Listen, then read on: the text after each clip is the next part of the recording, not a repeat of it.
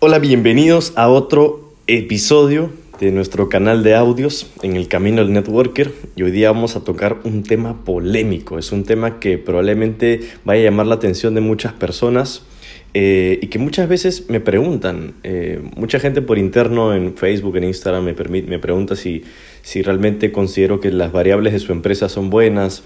Eh, y a veces es difícil responderle, pues porque en realidad uno tiene que ser lo más objetivo posible, ¿verdad? Hay gente que a veces anda muy emocionada por una empresa y realmente a veces las variables de esa empresa no son las ideales. Así que en este audio vamos a hablar acerca de si es que es mejor ingresar a una compañía de redes de mercadeo nueva o ingresar a una compañía que ya tenga tiempo en el mercado. Si es que tú recién estás empezando a escuchar mi canal de audios, quiero compartirte que si tú tomas un pantallazo de este, de este audio que estás escuchando y lo compartes en tus redes sociales con el hashtag Upline Virtual, vas a entrar a un sorteo semanal para una llamada conmigo. Así que eh, empezamos, empezamos, empezamos. Bueno, mira, quiero decirte en, este, en este contexto, en este contenido, quiero decirte la verdad, para que ante todo quedes consciente de cuál es realmente la respuesta ante tantas opiniones que hay de líderes que dicen, no, es mejor entrar en una empresa nueva porque vas a poder crecer con el, con el país, con la ciudad, con el mercado, vas a poder crecer con la empresa, hacer un momentum increíble eh, y después están los líderes de otras compañías que dicen, no, pero es mucho mejor ingresar en una compañía que tenga tiempo en el mercado porque es más sólida, porque es más estable, porque está demostrado que el éxito se puede lograr, porque hay más productos, porque hay más países, porque etcétera, etcétera, etcétera. Entonces, al final, ¿qué, ¿cuál es lo mejor? ¿Es, ¿Es una empresa nueva o una empresa que tenga tiempo?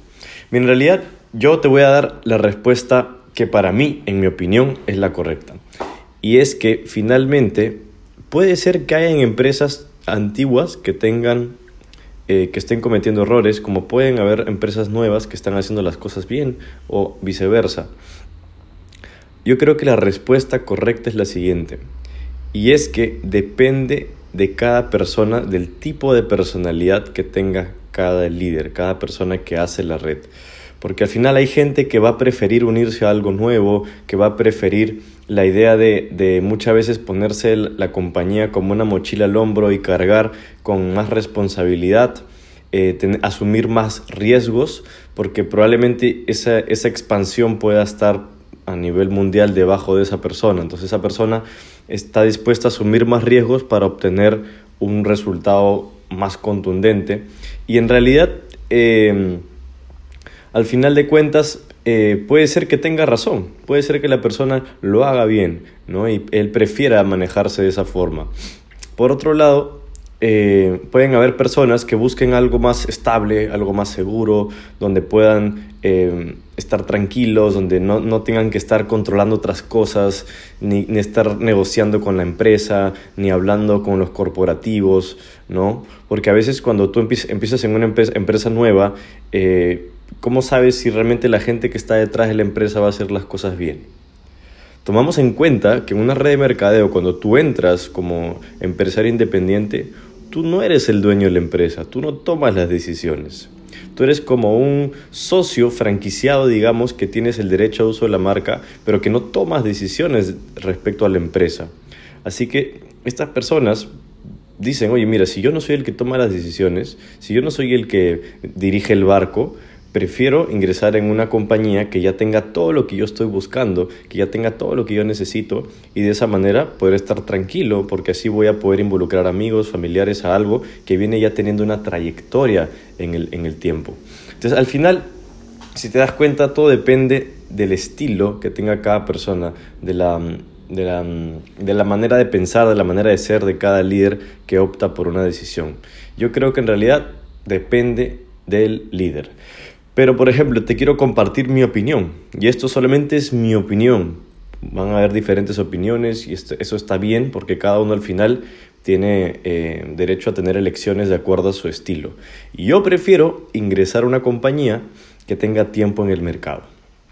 Porque como les dije nuevamente, eh, para mí es más, es más sencillo confiar en una compañía que ya venga haciendo algo durante muchos años, porque ¿qué es para mí la, una de las pocas garantías que uno tiene de acuerdo al futuro en la empresa es lo que ha venido pasando los últimos años. Si los últimos 5, 10, 15, 20 años la empresa ha funcionado de cierta forma, eso significa que puede seguir funcionando de la misma manera. Entonces, eso te da una idea, te da una confianza y si tú, y si tú te das cuenta y esa, esa compañía viene haciendo las cosas bien, es porque probablemente su interés sea de hacer algo grande, algo estable en el tiempo. Personalmente yo prefiero eso porque tampoco me gusta estar detrás de una compañía para que cambie cosas. Yo alguna vez estuve en una compañía donde yo esperaba que hagan, que hayan cambios, que saquen productos, que cambien los planes, que cambien las estrategias y al final andaba desgastándome negociando y tratando de influir y al final me frustraba muchísimo porque yo no era el que dirigía el barco. Entonces prefiero unirme a una compañía que ya tenga todo lo que yo busco.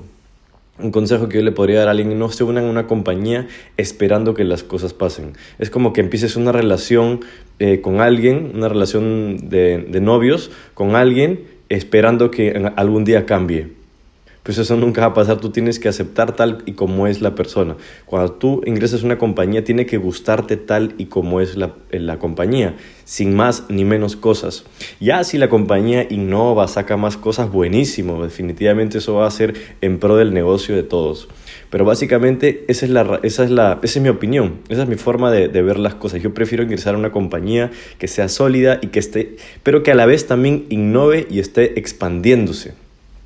Finalmente yo hablo de muchas variables acerca de, las redes de mercadeo. ¿no? Cuando uno va a elegir una red de mercadeo, uno tiene que estudiar ciertas variables. ¿no? Lo, habré compartido alguna vez en, mi Instagram, lo habré compartido alguna vez en, YouTube también en un video de las, de las variables para elegir una red de mercadeo.